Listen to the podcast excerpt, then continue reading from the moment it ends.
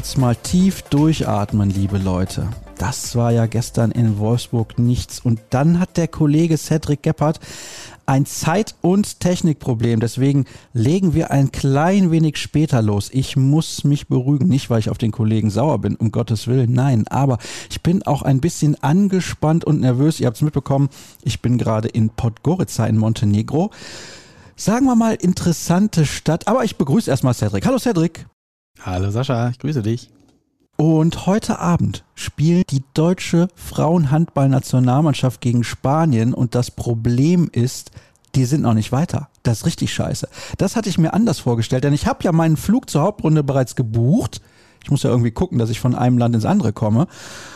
Und jetzt qualifizieren die sich eventuell gar nicht. Was mache ich denn, wenn die rausfliegen, Cedric? Fliegst du denn zurück, nehme ich an, oder? Ja, es gibt aber morgen keinen Direktflug von Podgorica nach Deutschland. Kannst du nicht noch eine, eine Nacht in Montenegro verbringen? Es wären dann zwei, aber was zur Hölle soll ich hier tun? Es ist ja dann hier kein Handball mehr. Ja, es gibt ja noch andere Dinge als Handball, die man in einer Stadt tun kann, ne? Vielleicht gibt es da ein paar schummrige Hafenkneipen, ein nettes Ausgehviertel, ein bisschen Sightseeing, ein bisschen Bummeln durch die City dort. So genau kenne ich mich in Podgorica nicht aus, muss ich gestehen. Ja, also Podgorica hat halt leider keinen Hafen. Wasser ist hier eher selten. Das ist ganz interessant. Ich war ja beim Mannschaftshotel für die Medientermine und da ist direkt dahinter ist so ein Fluss. Und dann kommen wir dahin zum ersten Mal und die Tage davor war es hier die ganze Zeit sonnig. Und der Fluss ist im Prinzip komplett leer. Also da sieht man den Boden und ich denke mir, hm, schön ist das hier alles irgendwie nicht. Dann hat es zwei Tage geregnet, also ich will nicht sagen durchgeregnet, aber mehr oder weniger hatte man das Gefühl, es regnet durch. Dann kommen wir zum nächsten Medientermin. Da ist der Fluss komplett voll.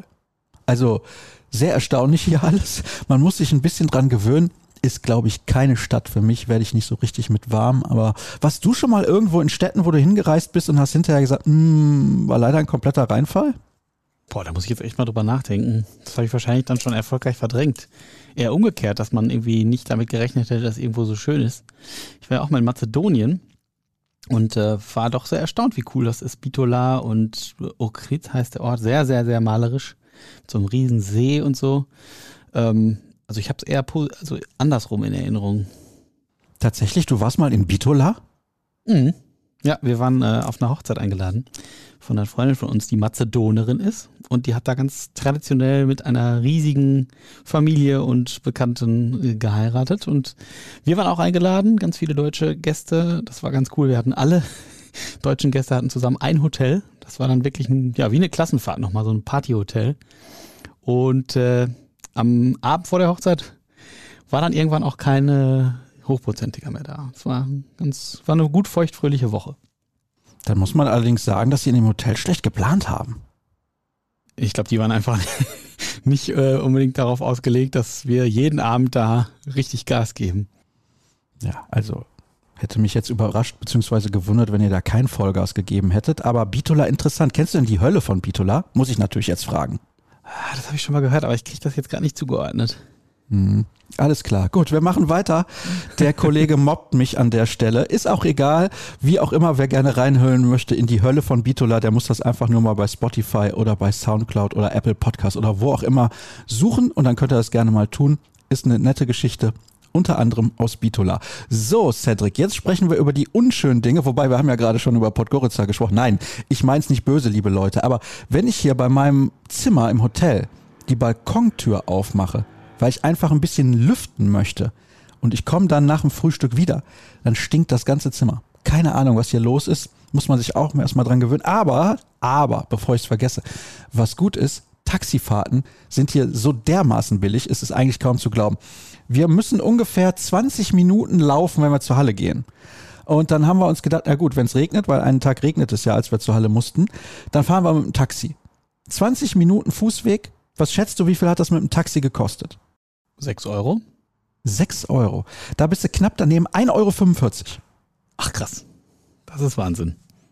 Ja, es ist wirklich Wahnsinn, es ist unfassbar billig. Also das ist bislang sozusagen mein Highlight und man kann nicht hier, man kann nicht, das ist natürlich völlig falsch, um Gottes Willen. Man kann hier natürlich unfassbar günstig essen. Das ist, ja, einfach unglaublich und es schmeckt auch immer. Also egal, wo man hingeht, ist es unfassbar lecker und die Leute sind extrem freundlich zu einem. Das muss ich auch nochmal betonen. Also nicht, dass das hier falsch rüberkommt, nur weil mir die Stadt irgendwie nicht gefällt, aber die Leute sind wirklich sehr, sehr freundlich.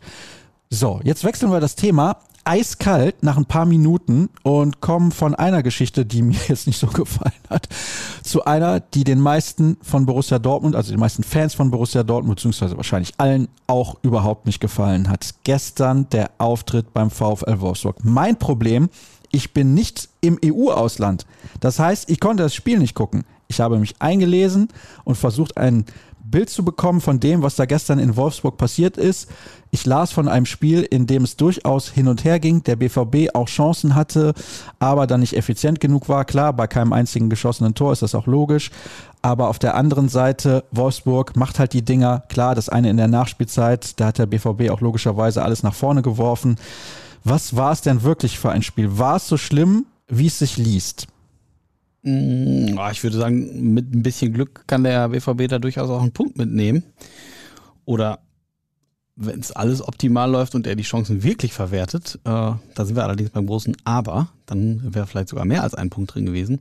Aber er hat es eben nicht getan, wie so häufig in dieser Saison.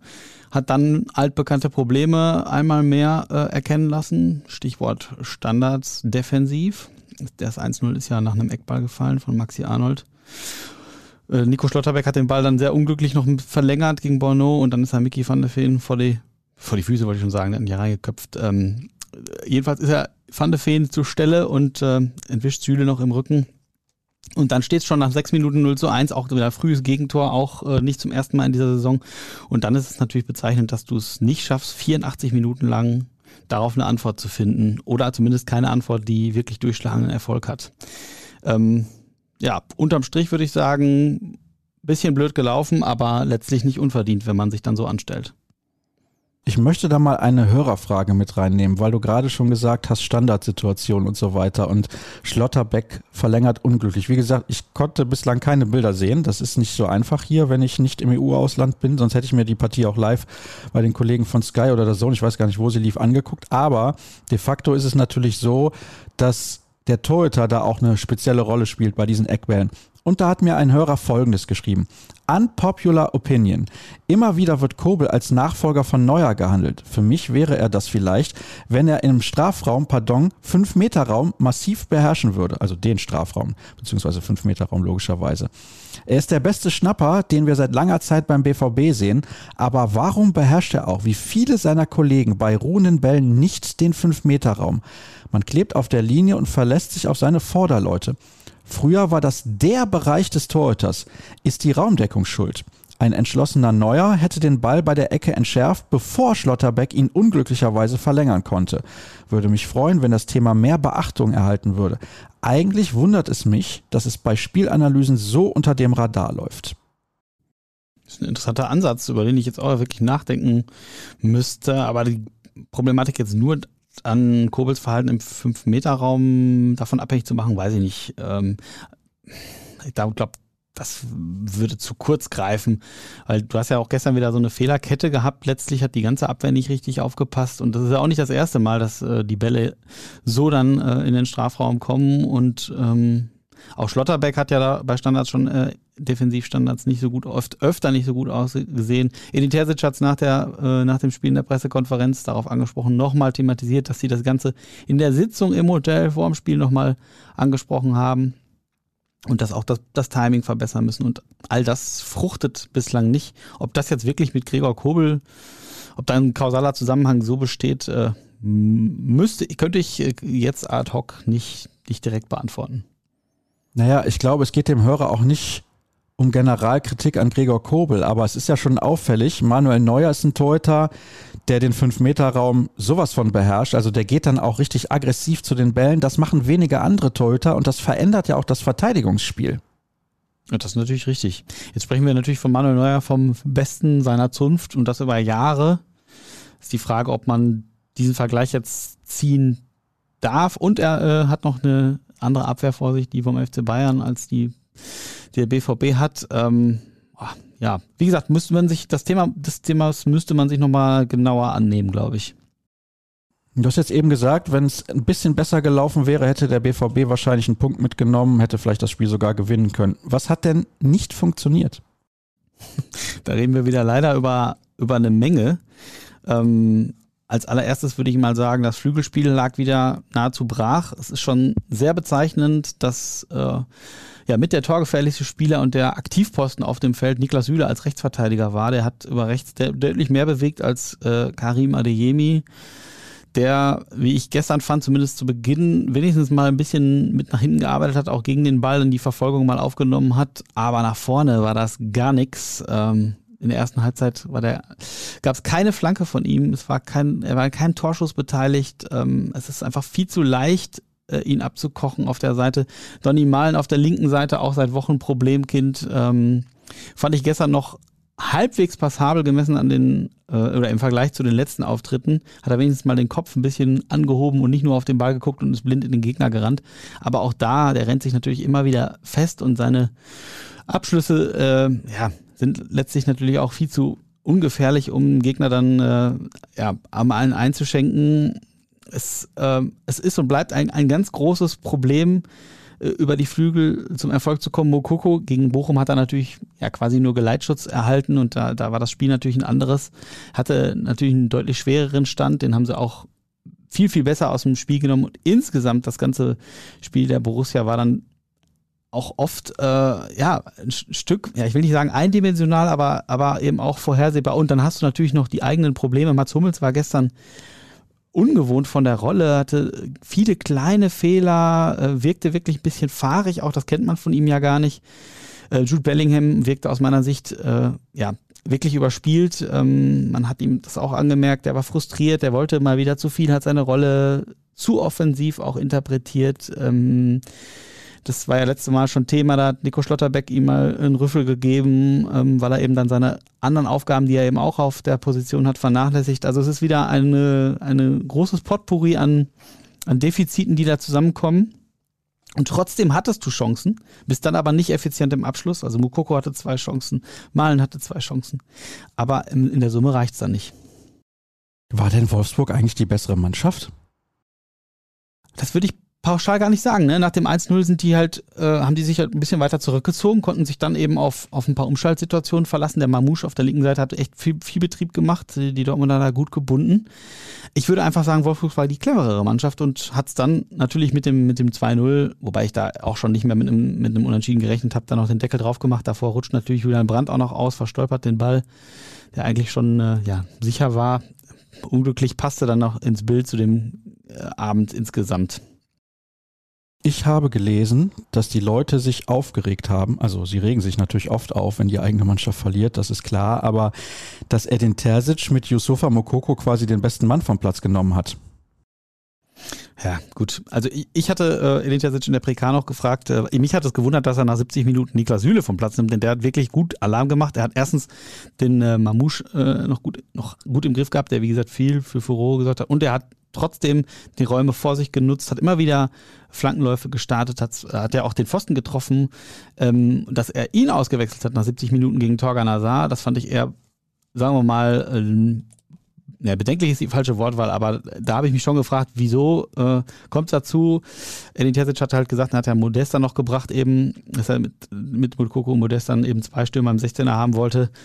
Wenn man dann mit schnell über die Flügel kommt, Pasalic hat er ja auch zu seinem Bundesliga-Debüt verholfen und eben Hazard, wenn die dann scharfe Flanken bringen können, da hatte er gehofft oder hatte der BVB gehofft, dass man da rüber zum Erfolg kommen kann und eben dann noch mehr Druck erzeugen kann, aber das hat wieder nicht funktioniert. Äh, dass Mukoko dann irgendwann mal rausgeht, okay, ich meine, der ist 17, der performt auf einem super Level, aber der, äh, das, also wir dürfen nicht vergessen, dass du nicht irgendwie die gesamte Last auf ihn übertragen äh, kannst ähm, und dass du ihm vielleicht dann auch mal eine Verschnaufpause bringst in der Hoffnung, ähm, dass dann nochmal ein neuer Impuls kommt, kann ich durchaus nachvollziehen, aber es hat nicht sollen sein gestern.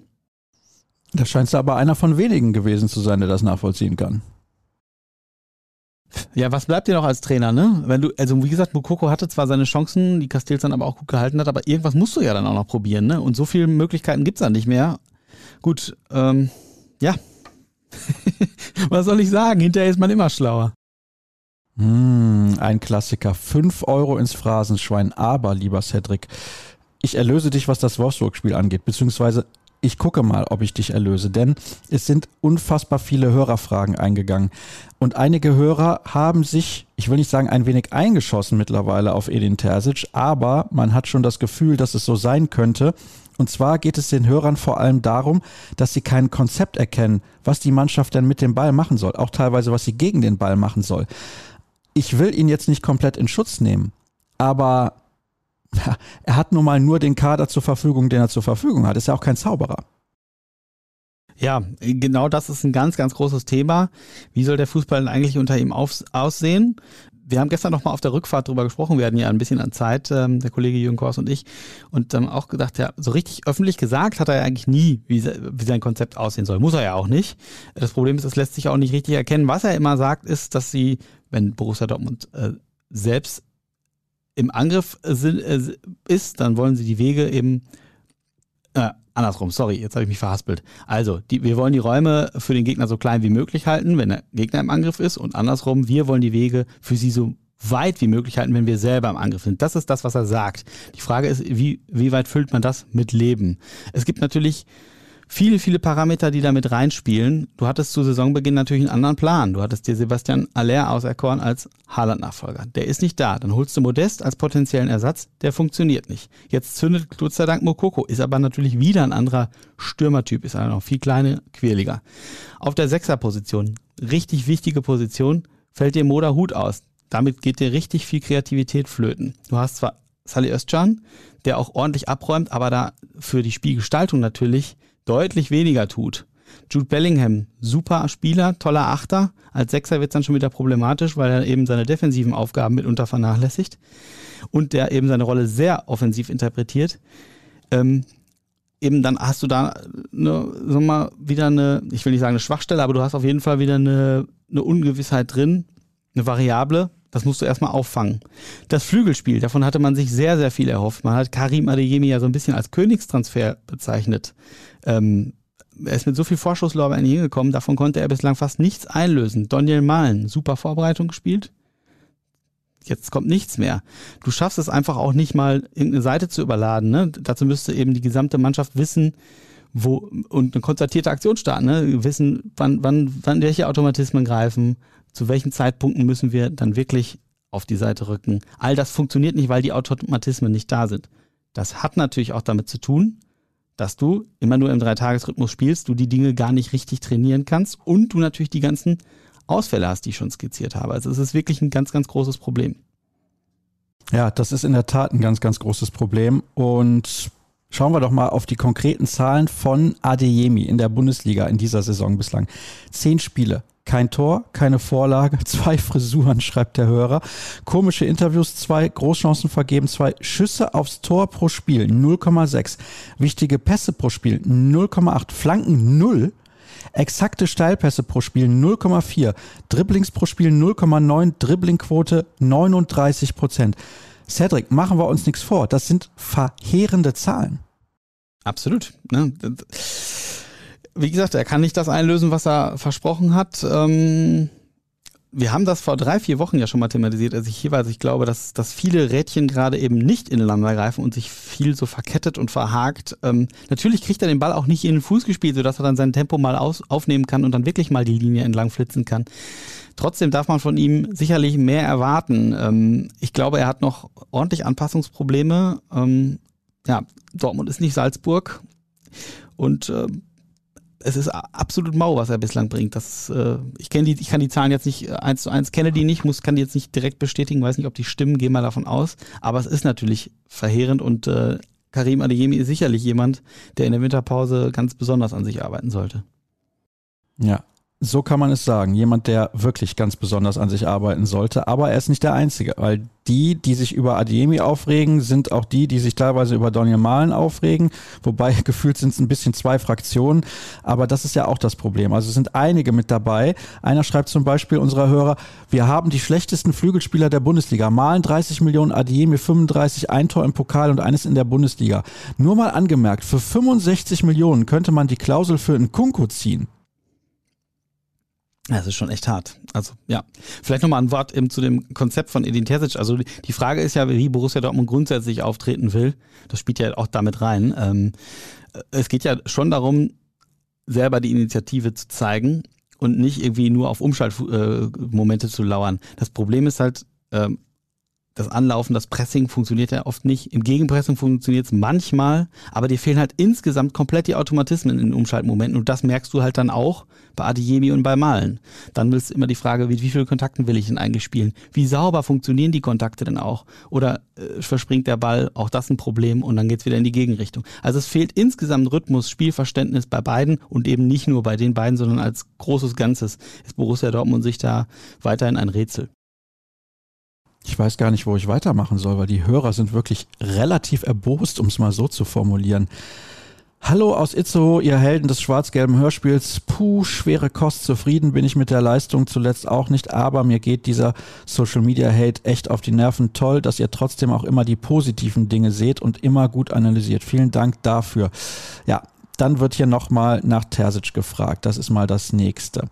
Positiv Süle, bester Offensiver und zehnmal besser als Mon ami Meunier. Das kann man wirklich so stehen lassen. Also Süle präsentiert sich in dieser Rechtsverteidigerposition als äußerst solide. Definitiv. Absolut erfreuliche Entwicklung. Ähm, hatte ja, ich glaube, gegen Bayern war es, hat er ein bisschen Probleme gehabt. Im, Zentrum hat er natürlich dann etwas mehr äh, Möglichkeiten bei der Ballverarbeitung und dann auch im, was die Optionen angeht. Bei rechts ist er natürlich auf die Seite beschränkt, aber er macht es wirklich gut. Äh, er macht es nicht nur defensiv gut, sondern er nutzt auch die Räume vor sich. Das genau würde man sich von Thomas Meunier und auch von Rafael Guerrero auf der Gegenseite tatsächlich in der Entschlossenheit und mit der Präsenz auch wünschen. Klar kannst jetzt einen Guerrero nicht mit einem Süle vergleichen, schon von der Physis her nicht. Aber er macht super und er nutzt dann auch seine Geschwindigkeit, wenn er einmal die Geschwindigkeit aufgenommen hat, macht, nützt er auch gut. Wie gesagt, gestern zwei tolle Chancen, einmal knapp am Pfosten vorbei geschossen, einmal trifft er den Pfosten. Ähm, Edin Terzic hat den auch explizit gelobt. Ähm, man kann wirklich froh sein, dass Niklas Süle diesen Part so gut ausfüllt. Ja, man stelle sich vor, man hätte da jetzt im Prinzip gar keine Alternative. Also es ist richtig heftig. Ja, du hast im Prinzip ja auch nicht mehr viele Alternativen. Marius Wolf äh, hat ja seine, seine Schwindeldiagnose irgendwie äh, mit der, mit der Infektion, diese infektionsbedingte, dieser infektionsbedingte Schwindel. Du hast noch Felix Passlack, der, so ehrlich müssen wir sein, nicht konkurrenzfähig ist. Und du hast Thomas Meunier, der jetzt einen Jochbeinbruch hat und der, so ehrlich müssen wir sein, davor auch nicht wirklich konkurrenzfähig war. Natürlich nicht in dem Maße wie Felix Passlack, aber doch auch mit sehr, sehr viel Schatten und weniger Licht. Und da kannst du nur froh sein, dass du Niklas Süle noch hast. Absolut. Also die Alternativen, wie gesagt, hast du genannt und die sind nicht gerade die allerbesten. Also das ist ein großes Problem beim BVB. Aber wie gesagt, Süle spielt gut, auch wenn er jetzt dann rausgenommen wurde. Wir haben eben über diese Auswechslung gesprochen. Für wie wahrscheinlich haltet ihr die Wechsel von Kamada, Benzibaini und Lindström zum BVB im Winter oder Sommer? Lindström, Benzibaini haben wir letzte Woche, glaube ich, schon uns zu geäußert, beziehungsweise der Kollege Jürgen Kors hat das getan. In Prozent bitte, bester BVB-Podcast ever. Ja, das unterstützen wir natürlich, aber lass uns mal bei Kamada bleiben. Kommt er im Winter, kommt er im Sommer in Prozent? 30 bis 40 Prozent im Winter. Im Sommer könnte ich mir das schon eher vorstellen. Da ist er ja dann ablösefrei. Interessanter Spieler. Aber wie gesagt, eher ein Kandidat für den Sommer, würde ich sagen. Und prozentmäßig im Sommer? Da würde ich ihn schon bei 60 vielleicht sehen. Ich weiß nicht, wie viele weitere Interessenten es gibt. Ja, könnte ich mir gut vorstellen, dass das passen könnte. So, hier wird wieder nach Terzic und seinem Konzept gefragt. Es ist interessant. Und wann kaufen wir zwei gute Außenstürmer und keine schnellen Zweispitzenstürmer, die nicht auf den Flügel gehören? Das ist auch relativ interessant. Sind das Spieler, also Adiemi und Malen, die besser in einem 4-4-2 beispielsweise funktionieren würden, sozusagen als hängende Spitze? Gute Frage. Ähm, ja, schwierig das zu beurteilen, ne? wenn das Gesamtgefüge besser funktionieren würde, aber das ist jetzt auch ein Konjunktiv, dann könnte das womöglich sein. Aber eigentlich hast du, eigentlich sind sie ja mit ihren Fähigkeiten dafür prädestiniert, mit dem Tempo, aber sie bringen es halt nicht auf den Platz. Das ist das, das Paradoxe ja eigentlich. Also ich sag mal, die Grundidee, die dahinter steckt, kann ich durchaus nachvollziehen, aber du musst sie halt mit Leben füllen und das gelingt leider ja wirklich nur absolut selten. Ähm, warum das so ist, haben wir ja gerade schon thematisiert, äh, ist ein großes Rätselraten und ich glaube auch für den BVB selber. Der BVB wird kritisiert für die Kaderplanung. Kannst du das nachvollziehen? Ja, ich denke, man wird sich da selber auch äh, hinterfragen. Also eigentlich hast du ja in diesem Sommer das große Gefühl von Umbruch und Aufbruch vor allem erzeugt. Was man ja, also sind ja wirklich eine Reihe von Top-Transfers, Schlotterbeck, Süle, Adeyemi, Aller, das sind ja Statements gewesen. Ähm, dann ne, die schlechte Nachricht mit Aller lassen wir mal dahingestellt, aber leider sind die anderen dann eben nicht alle gleichermaßen gut eingeschlagen. Ja, vielleicht müsste man sich da auch mal hinterfragen, äh, was man anders machen muss oder ob man nicht noch doch nochmal wieder andere Spielertypen verpflichtet. Ich glaube, der BVB wird das intensiv intensiv unter die Lupe nehmen. Die Frage ist, ob er die richtigen Schlüsse daraus zieht und zu welchen Schlüssen er kommt. Du hast natürlich noch Özcan geholt, mit dem du eigentlich ja eine Baustelle behoben hast als, als kämpferischer Spielertyp, den du vorher nicht im Kader hattest. Also auch da würde ich sagen, grundsätzlich schlüssig, was der BVB getan hat. Es funktioniert aber nicht so bislang, wie er sich das erhofft hat. Ich mache weiter mit den Fragen. Und zwar schreibt Tom, ein typischer Auftritt mit Cedric Gebhardt im Stadion war doch klar, sagt er allerdings im Scherz. Nein, mal im Ernst, ich möchte bei aller Negativität hier nur mal sagen, dass die RNBVB-Reporter echt immer einen Top-Job machen. Danke, dass ihr euch so viel Mühe gebt. Das leite ich natürlich gerne an die Kollegen weiter. Die sind die Reporter, die im Stadion immer mit von der Partie sind. Wann wird Borussenberne die Ansprache vor als auch nach dem Spiel und in der Halbzeit an die Mannschaft halten? Vielleicht versteht die Mannschaft dann eher, was gefordert wird. Also ich glaube, an der Emotionalität von Edin Terzic scheitert das ganze Ding gerade nicht. Glaube ich auch nicht. Also, das habe ich ja, glaube ich, letztes Mal schon gesagt. Borussia Dortmund hat ja auch kein Erkenntnisproblem, sondern ein Umsetzungsproblem. Und ähm, die Frage ist ja, also Edin Terzic kommuniziert ja nach außen, das hat er ja schon mehrfach deutlich gesagt, ähm, nicht so, wie er nach innen kommuniziert. Das würde ich ihm jetzt auch wirklich mal glauben, weil er hat da nichts von. Intern muss er schon Tacheles reden. Wir sind hier bei Borussia Dortmund auf einem professionellen Level. Und ähm, das muss man auch von den Spielern erwarten, so viel Selbstreflexion. Die Frage ist, ob er mit den Appellen, ja, wir, wir wollen es besser machen, wir arbeiten weiter, wir müssen positiv bleiben, es ist der einzige Weg, das hat er ja schon vor ein paar Wochen gesagt, ob er damit dauerhaft wirklich ähm, weiterkommt. Denn es scheint ja, ich sag mal, ein gewisses Beharrungsvermögen zu geben bei bestimmten Spielertypen, die es äh, entweder nicht willens oder nicht dazu in der Lage sind, gewisse Dinge umzusetzen. Ähm, Daniel Mallen, das haben wir auch schon thematisiert äh, bei uns in der Berichterstattung, spielt auf Bewährung. Man guckt sich das gut an. Das zweite Jahr äh, erwartet man jetzt deutlich mehr von ihm und die Schonfrist ist abgelaufen und man überlegt schon schon, wenn es jetzt in den nächsten Wochen so weitergeht, ob man sich dann nicht vielleicht vorzeitig von ihm trennen will. Also ähm, das ist vielleicht dann im Zweifelsfall auch mal ein wichtiges und richtiges Signal an die anderen Spieler, weil wenn du natürlich weiterhin äh, performen kannst, wie du willst und ähm, ja, die Kuscheldecke dir niemals entzogen wird, dann, äh, dann ist das sicherlich nicht förderlich für die Motivation. Und wir haben ja das Thema intrinsische Motivation schon nach dem Pokalspiel gegen Hannover gehabt, bei der Terzic auf der Pressekonferenz ja wirklich mal ein bisschen was rausgelassen hat äh, und auch angedeutet hat, dass diese Form von Selbstmotivation, Eigenmotivation nicht immer im entsprechenden Maße vorhanden ist und das äh, dürfte sicherlich zu denken geben. Ja, also normalerweise, wenn du Profi bist, willst du auch jedes Spiel gewinnen. Ja, den Eindruck kann man aber nicht immer haben, ne? wenn du dir die Körpersprache anguckst, wenn du diese Lustlosigkeit anguckst. Ich glaube, das habe ich hier auch schon ein paar Mal gesagt. Du hast halt viele Spielertypen, die, wenn es gut läuft, spielen die dir die Sterne vom Himmel, vom Himmel oder da die wirklich einen ganz ansehnlichen Fußball. Und wenn es eben nicht läuft, dann kippt ein Dominostein nach dem anderen um und dann ist aber auch keiner, der da mal die Kastanien aus dem Feuer holt. Und das funktioniert dann einfach so nicht. Das ist eben der Unterschied zu einer Spitzenmannschaft. So, jetzt grüße ich ganz konkret Sebastian und frage Cedric, wie viel Zeichen hat man bei Twitter in einem Tweet zur Verfügung?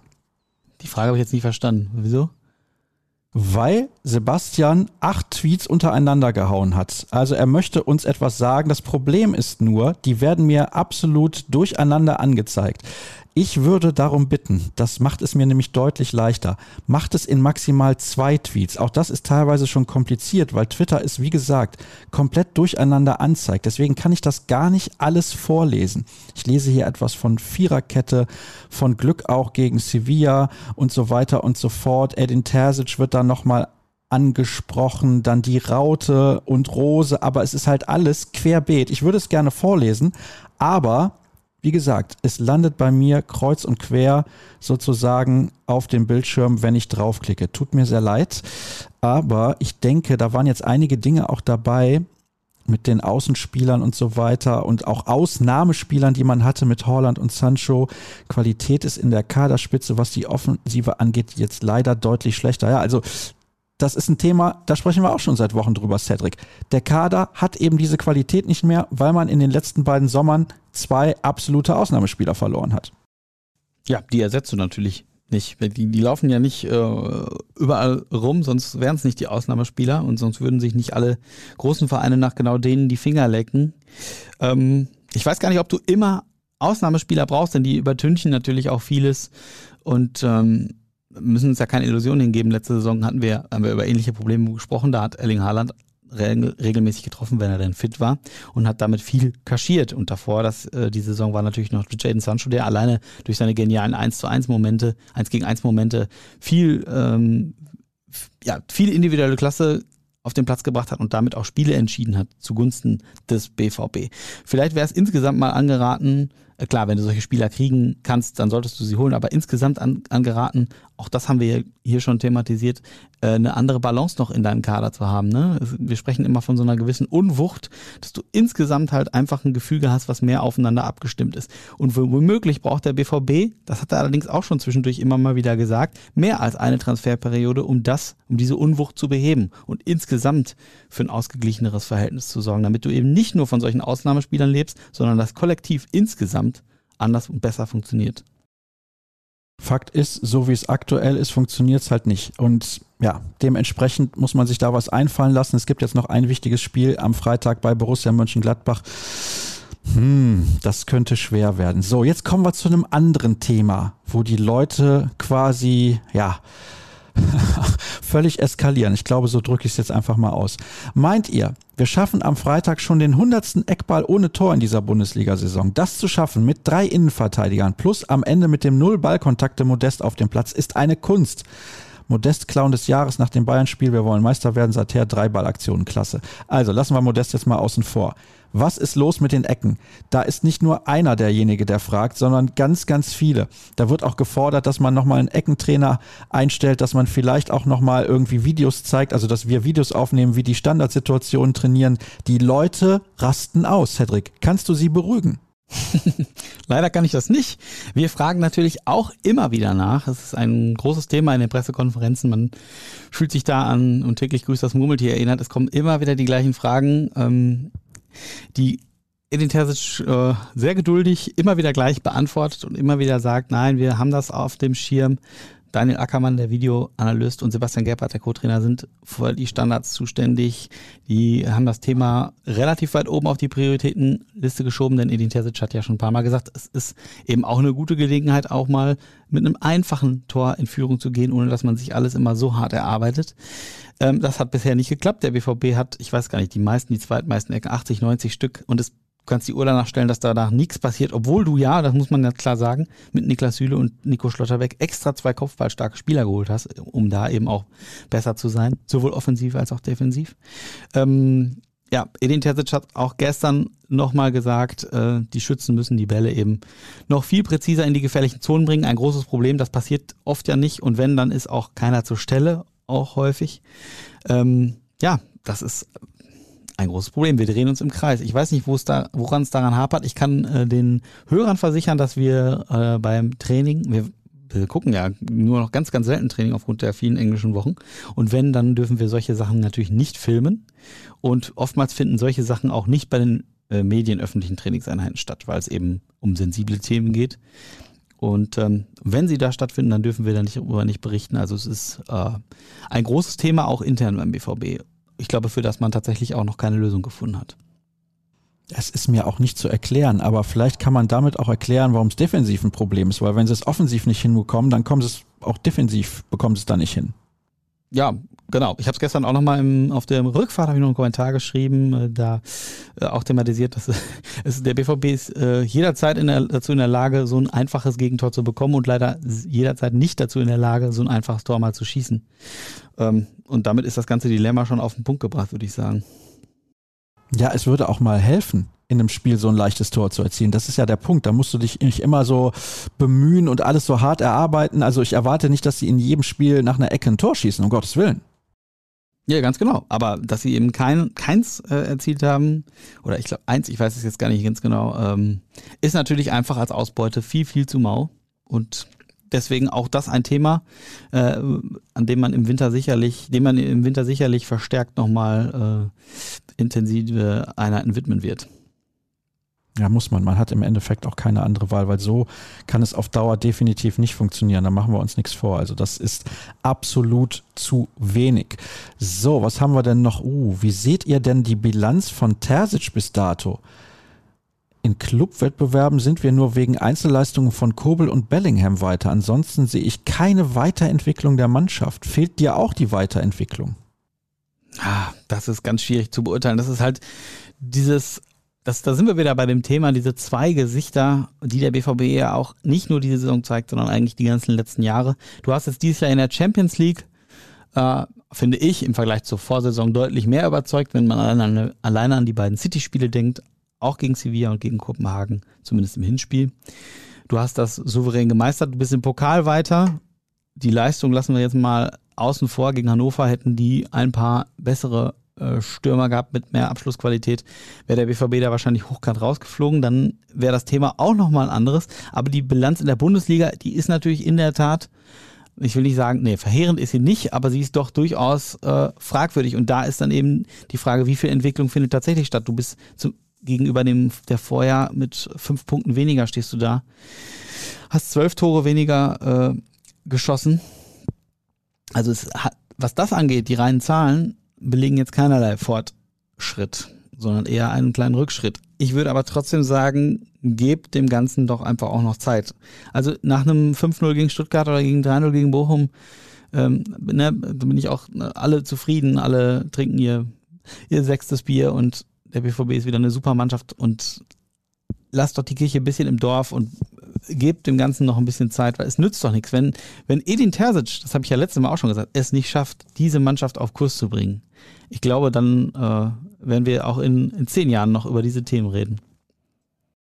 Ja, ob wir dann noch über diese Themen reden, weiß ich nicht.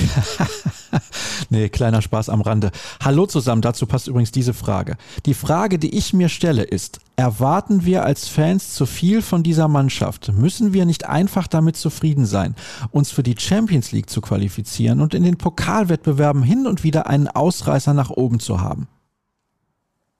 Nach aktuellem Stand würde ich da, äh, würde ich das unterschreiben. Das muss man vielleicht so akzeptieren. Denn wenn du mal schaust, in der Bundesliga, die Konkurrenz, äh, die ist echt äh, fleißig am Punkten. Die Bayern sind sowieso schon wieder weg. Das Thema verbietet sich aus meiner Sicht, da weiter nach oben zu gucken. Du musst wirklich sehen, dass du in den nächsten Wochen oder beziehungsweise im neuen Jahr dann ähm, den Champions League-Rang sicherst. Ähm, da ist jetzt noch zu gucken, wie, wie du gegen Gladbach abschneidest. Wenn du da wirklich nur einen Punkt holst, dann oder vielleicht sogar weniger, ist die Konkurrenz auch da erstmal ein bisschen weg. Du schleppst eine Hypothek mit ins neue Jahr. Du musst da erstmal wieder den Anschluss herstellen. Das muss man sich mal vorstellen, über was wir wieder reden. Und das will ja wirklich niemand. Und die Champions League ist absolutes Muss, nicht nur finanziell, auch für das, äh, für die Reputation des Clubs, auch für potenzielle Neuzugänge. Ähm, ja, vielleicht muss man das, das so sehen, dass äh, in der Bundesliga eben dann der Champions League-Rang, die, die internationalen Plätze Priorität haben und auch das, was aktuell möglich ist, widerspiegeln. Und zu mehr ist der BVB dann aktuell nicht in der Lage. Ja, es scheint so. Und da ist wieder das Thema Geduld eines. Also entweder man hat diese Geduld und man sieht, wie der Kader nun mal aufgestellt ist und dass die Qualität nicht reicht. Aber normalerweise mit dem Budget, was man hat, und das ist, glaube ich, auch ein entscheidender Punkt, Cedric, sollte man in der Lage sein, zumindest immer den Minimum zweit- oder dritt, maximal viertbesten Kader in der Liga zu haben. Aktuell wirkt das nicht so oder er ist halt nicht homogen genug. Vielleicht ist das das Problem. Ja, genau, das, das meinte ich eben mit der Unwucht, ne? Was, was äh, Aufwand und Ertrag eigentlich auch angeht, eben, der BVB nimmt ja viel Geld in die Hand, ähm, aber es kommt eben noch nicht so viel dabei rum. Gut, wir müssen, es ist natürlich, ich weiß, das ist jetzt müßig darüber zu reden, aber angenommen, Aller wäre fit gewesen, wie viele Tore hätte der womöglich gemacht? Vielleicht würden wir über diese Sachen nicht reden, ne? Aber das ist natürlich sehr müßig, über diese hypothetischen Fälle jetzt zu sprechen. Es alleine, man muss sagen, finde ich, auch ohne Haller, bei den, bei den Jungs, die da auf dem Platz stehen, bei den klangvollen Namen, da muss man insgesamt unterm Strich mehr erwarten. Daran gibt es ja auch keinen Zweifel. Egon schreibt, ich muss ganz ehrlich sagen, nach dem Leverkusen-Spiel war ich in unserer Runde hier der Einzige, der uns zur Winterpause auf dem zehnten Platz gesehen hat. und es hat sich bestätigt aufgrund einer Angriffsreihe, die erbarmungswürdig schlecht ist. Also auch da haben wir ja gerade im Prinzip genau jetzt drüber gesprochen. Dann der nächste schreibt, Dirk heißt er, die Lethargie der Zufriedenheit überkommt uns in regelmäßigen Abständen. Was ist mit Prinz Anning? Sehr gute Vorbereitung gespielt, seitdem wird er nicht mehr berücksichtigt. Kannst du dazu etwas sagen?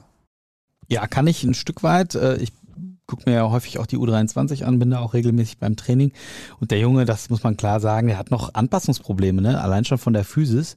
Kommt da aus den Niederlanden von Ajax. Da spielst du natürlich grundsätzlich einen ganz anderen Fußball, ne? einen viel feineren, äh, spielerischeren Ansatz, der, also das sagt auch Julian Reikhoff, mit dem ich schon mal mehrfach gesprochen habe, der hat gesagt, boah, das war am Anfang total die Herausforderung, ähm, weil Fußball in Deutschland wieder ganz anders gespielt wird als in den Niederlanden. Du hast wirklich diesen physischen Aspekt, du läufst viel mehr, du fühlst viel mehr Zweikämpfe, das ist hier viel härter, viel aggressiver, viel schneller auch.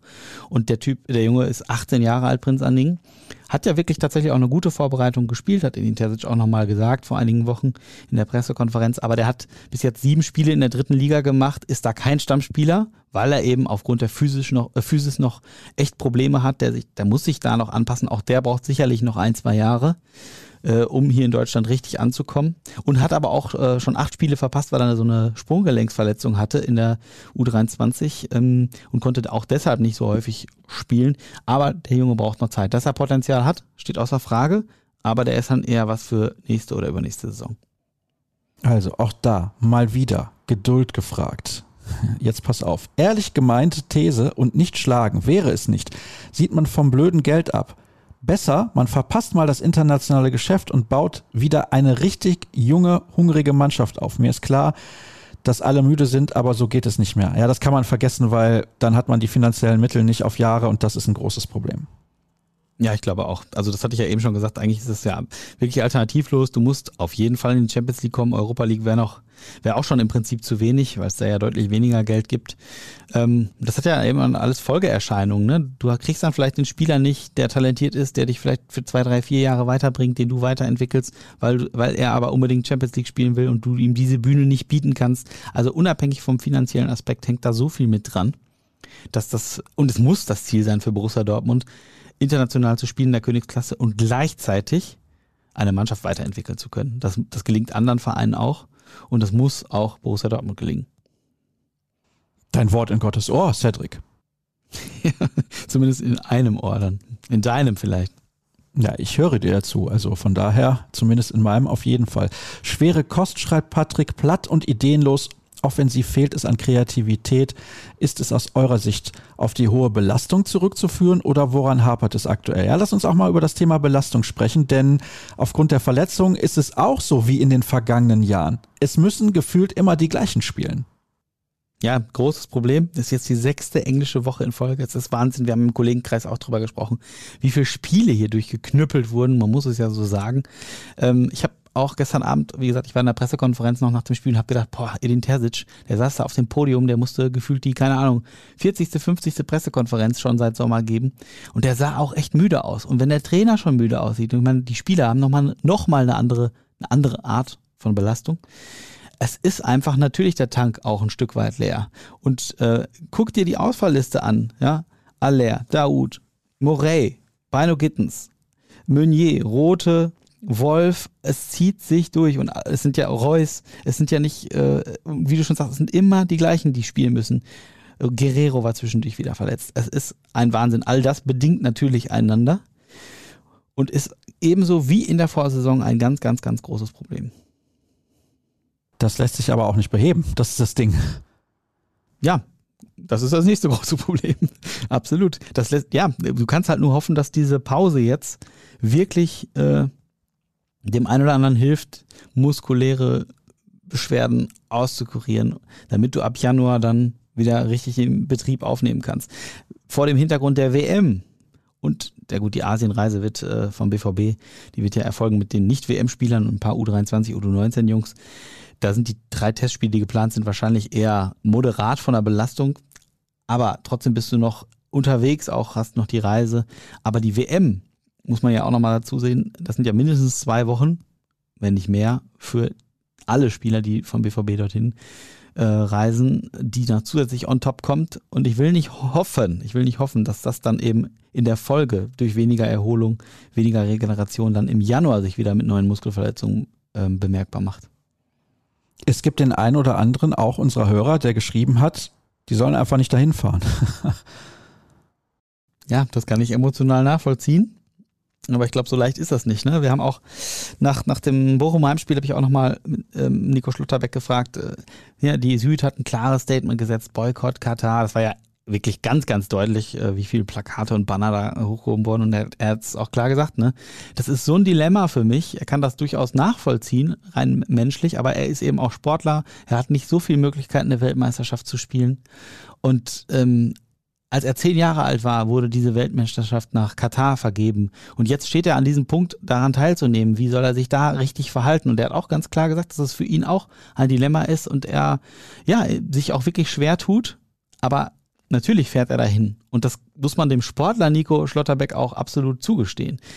Und ich finde, es spricht absolut für ihn, dass er dann trotzdem sagt, als Mensch, Nico Schlotterbeck, habe ich da durchaus Zweifel und kann jeden nachvollziehen, der da, da das ähnlich sieht.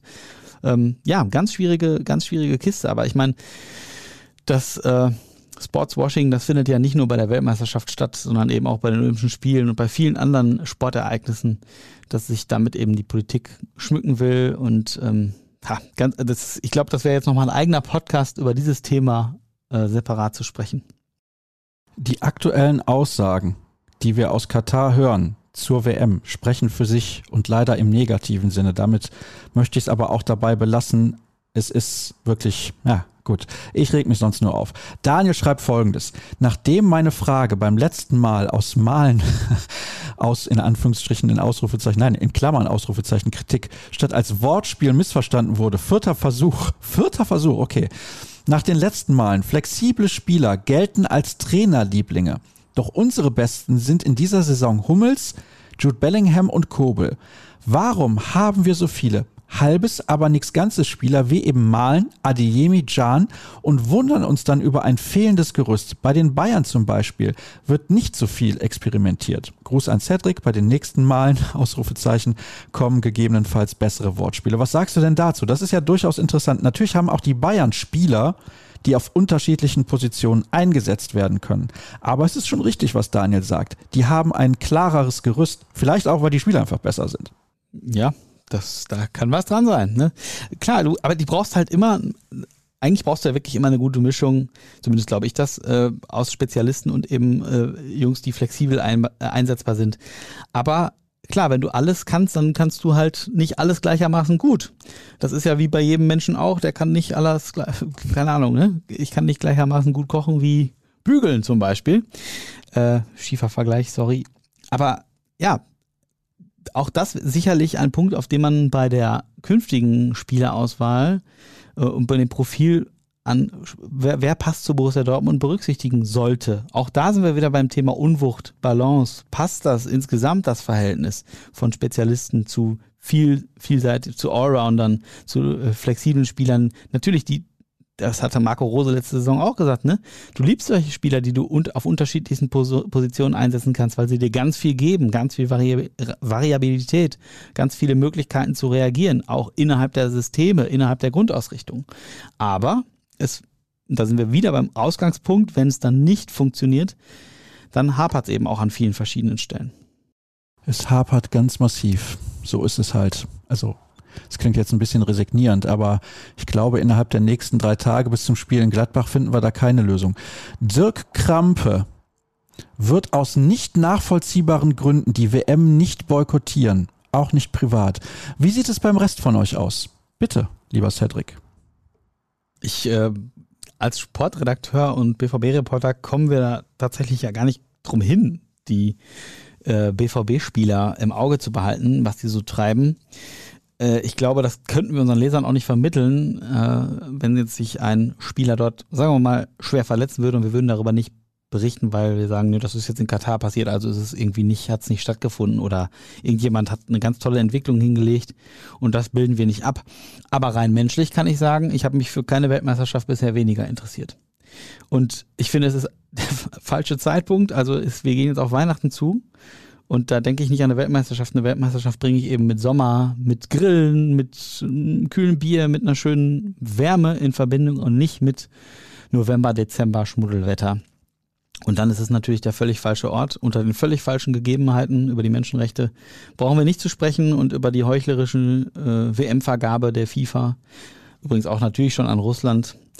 Ähm, ja, also wie gesagt, rein menschlich ähm, war mein Interesse noch nie geringer an einer Weltmeisterschaft. Rein dienstlich ist es aber natürlich gegeben. Alles andere wäre auch unprofessionell. Natürlich müssen wir das weiter verfolgen.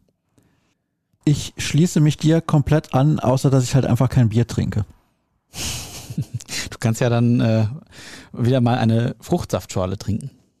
Zum Beispiel, ja. Ich werde natürlich auch die Spiele verfolgen. Das ist ganz klar. Da kommt man nicht drum herum, wenn man in diesem Bereich tätig ist. Ich werde aber noch mehr Handball gucken, als ich vorher gucke, beziehungsweise geguckt habe. Jetzt ja auch die ganze Zeit rund um dieses Turnier hier der Frauen in Montenegro und hoffentlich dann für mich auch ab morgen in Skopje. Also, das war das dazu eure Einschätzung in Prozent für alle deutschen WM-Kandidaten des BVB? Reus wohl jetzt nicht mehr dabei, oder? Nee. Also, wenn sie jetzt Reus noch zur WM schicken bzw. nominieren, da habe ich gar kein Verständnis für. Kann ich mir auch ehrlich gesagt nicht vorstellen. Also, das wird sich Hansi Flick auch gut überlegt haben. Es soll ja die Absprache gegeben haben mit Reus, dass er eben vor dem Bochum-Spiel oder ne, vor der Nominierung eben gegen Bochum oder jetzt gestern ähm, in Wolfsburg nochmal 90 Minuten spielt. Hat nicht funktioniert. Das Sprunggelenk hat wieder reagiert. Ähm, das hat doch keinen Wert. Ne? Und das hat auch für Reus selber keinen Wert, so bitter das für ihn sein wird, dass er wieder ein großes Turnier verpasst. Aber wir haben ja gesehen, als er die EM letztes Jahr ausgesetzt hat, wie gut ihm das getan hat. So lange war er lange nicht stabil und gesund und frisch auf dem Platz. Deswegen aus meiner Sicht sollte er auch die WM nicht spielen und dann sich lieber auf das neue Jahr beim BVB konzentrieren. Sühle und Schlotterbeck jeweils 100 Prozent, da sind wir uns, glaube ich, einig. Mats Hummels, wie viel Prozent? Aus meiner Sicht auch 100 Prozent, den musst du mitnehmen. Ne? Wann, wann, hat Mats Hummels so gut gespielt wie dieses Jahr? Schon lange nicht mehr. Ähm, ich würde ihn mitnehmen, auch wenn er jetzt gestern nicht so gut war, aber du kannst ja nicht äh, die Bewertung von einem Spiel abhängig machen, sondern du musst das von der Tendenz abhängig machen. Und die spricht aus meiner Sicht absolut für Mats Hummels. Mit seiner Erfahrung, mit all dem, was er mitbringt als Leader, als, Rep, also als, als wirklich äh, verdiente Figur des deutschen Fußballs auch. Das sollte nicht allein das Kriterium sein, aber ähm, der verkörpert ja auch was. Hm? Und ich würde ihn mitnehmen. Ich glaube, Jan ist nicht dabei, Adeyemi auf gar keinen Fall mit dabei, Julian Brandt und Mokoku. Bei Jan und Adeyemi stimme ich dir auch vollumfänglich zu. Brandt würde ich auch mitnehmen. Ich sehe das so bei 70 Prozent. Spielt für mich auch eine gute Saison. Keine überragende Saison, aber eine gute Saison. Hat viel an sich gearbeitet. Edin Terzic hat das letztens mal auch noch gesagt. Er hat die Ernährung umgestellt. Das gibt ihm auch noch so ein paar Prozent extra. Ähm, arbeitet auch gegen den Ball. Hat sich, finde ich, insgesamt weiterentwickelt. Ja, macht einen guten Job. Ähm, Mukoko wird, wenn es wirklich nach Leistung geht und nach Tre äh, The Trend is your friend, nach Tendenz, musst du ihn mitnehmen. Ne? So viele andere Möglichkeiten hast du nicht. Die Frage ist, ob das gut wäre. Der ist 17 Jahre alt. Ist so ein Turnier von Vorteil? Pusht ihn das nochmal? Gibt ihm das den extra Auftrieb und natürlich wertvolle Erfahrungen? Äh, oder ist das womöglich verfrüht und für ihn wäre es besser, er wird nochmal zu Hause bleiben? Ich bin gespannt, wie Hansi Flick das abwägt aber bei Mukoko würde ich, die würde ich eher bei 80 Prozent sogar sehen, dass er mitfährt. Ja, er hat zuletzt halt auch eine sehr, sehr gute Form gehabt und ich finde, die Form ist immer extrem wichtig. Hier ganz lustig, diese Aussage eines Hörers der BVB ist ein bisschen wie mein bester Kumpel, den ich zum Karaoke-Abend begleite. Sein Auftritt mal wieder peinlich und trotzdem schaue ich es mir an. Es ist einfach nur noch frustrierend, keine Frage, da ratlos. Ja, aber ich wollte es vorlesen, weil ich es relativ amüsant fand. Was haben wir denn dann noch? Kaderplanung, ja, das haben wir schon. Hm. Video Assist Referee. Da wollen wir jetzt mal nicht drauf eingehen. Können wir vielleicht in den nächsten Ausgaben dann während der WM mal machen, wenn wir ein bisschen zeitloser unterwegs sind. Dann, wenn Cedric Gebhardt einen Tag Sportdirektor spielen könnte, wen würde er in der Winterpause verkaufen, verleihen oder eine weitere Chance geben, unabhängig vom Alter? Und zwar bezieht er das auf Can, Adiemi und Modest? Hm. Muss ich jedem einen zuordnen oder wie war das? Ich denke. Dann sag nochmal eben, wen verkaufen, wem noch eine Chance geben, was war das dritte? Verleihen. Okay. Also eine Chance geben würde ich Adeyemi. Verkaufen. ah, jetzt hast du nur die Wahl zwischen besten Kollerei. Verkaufen würde ich Verkaufen würde ich Emre Can und verleihen würde ich Anthony Modest, wobei das natürlich alles keinen Sinn macht. ja, da macht viel keinen Sinn momentan. Ja, richtig. Du bist im Zweifelsfall ja noch auf sie angewiesen. Ja, das kommt ja auch noch dazu. Also du musst sie teilweise auch einsetzen, weil du keine Alternativen hast. Wann wird die jahrelange Arbeit von Sammer und Watzke hinterfragt? Oder haben alle Flops mal mit BVB-Schall in der Kurve gestanden und haben somit einen Freifahrtschein? Ich finde das interessant immer, wie viel die Leute auch teilweise Matthias Sammer kritisieren. Wir wissen ja überhaupt nicht, wird überhaupt das umgesetzt, was er als externer Berater mit einfließen lässt? Das mal das Erste und was er überhaupt sagt. Wir haben keine Ahnung. Das stimmt, da halten sich alle Seiten sehr, sehr, sehr bedeckt. Ähm, wir wissen nur, dass er regelmäßig teilnimmt an den Sitzungen, dass er seine Meinung äußert. Äh, inwieweit, also erstmal wie die aussieht, können wir nur erahnen. Bei Prime Video ist er ja auch Experte und sagt ab und zu mal ein bisschen was. Aber wie genau die Meinung aussieht und inwiefern er da jetzt wirklich Einfluss hat und Gehör findet, äh, wissen wir tatsächlich nicht. Da äh, haben wir natürlich immer wieder auch nachgebohrt, ähm, aber da stoßen wir sehr viel auf Granit. Da gibt es sehr viel Schweigen an dieser Seite, an dieser äh, Front. Insofern schwierig, das für uns zu beurteilen tatsächlich. Weißt du, was auch schwierig ist? Auf Distanz zu podcasten. Das macht einfach nicht so viel Spaß, muss ich offen zugeben. Wie geht's dir?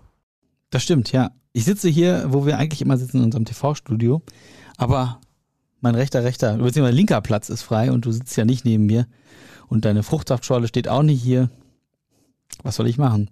Es ist traurig, aber nicht zu ändern.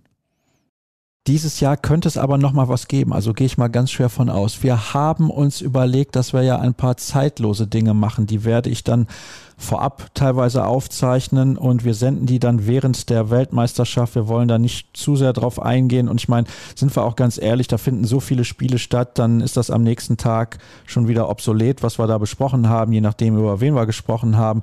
Klar, wir gehen dann auch irgendwann Richtung Winterpause und dann öffnet sich wieder das Transferfenster logischerweise, aber ganz ehrlich, wir haben auch andere Themen rund um den BVB, historische Themen, die auch interessant und spannend sind. Und nicht nur historische, sondern auch durchaus aktuelle, die auch einen historischen Aspekt haben. Welche das sind, das werdet ihr dann hören, wenn die entsprechenden Sendungen ausgestrahlt werden. Cedric, erstmal vielen Dank für deine Zeit. Ich sende Grüße nach Deutschland. Ich sende auch Grüße an alle, die mir bei Twitter aktuell entfolgt sind, weil sie denken, nur noch Handball bei dem Kollegen. Nein, es gibt auch viel Borussia Dortmund und es wird wieder ein bisschen mehr werden. Natürlich dann spätestens ab Ende Januar logischerweise und auch wenn hier die Handball-Europameisterschaft der Frauen vorbei ist. Es sind aber auch ein paar Borussinnen mit hier vor Ort, die kann man auch durchaus und sehr gerne unterstützen, wenn er einfach einschaltet bei den Spielen. Und das haben sich die Mädels mehr als nur verdient. Folgt mir, was Projekt 5000 angeht gab es jetzt wegen der Distanz in dieser Woche noch keine finale Entscheidung, wie wir das regeln. Deswegen dürft ihr mir aber trotzdem gerne bei Twitter folgen unter Start.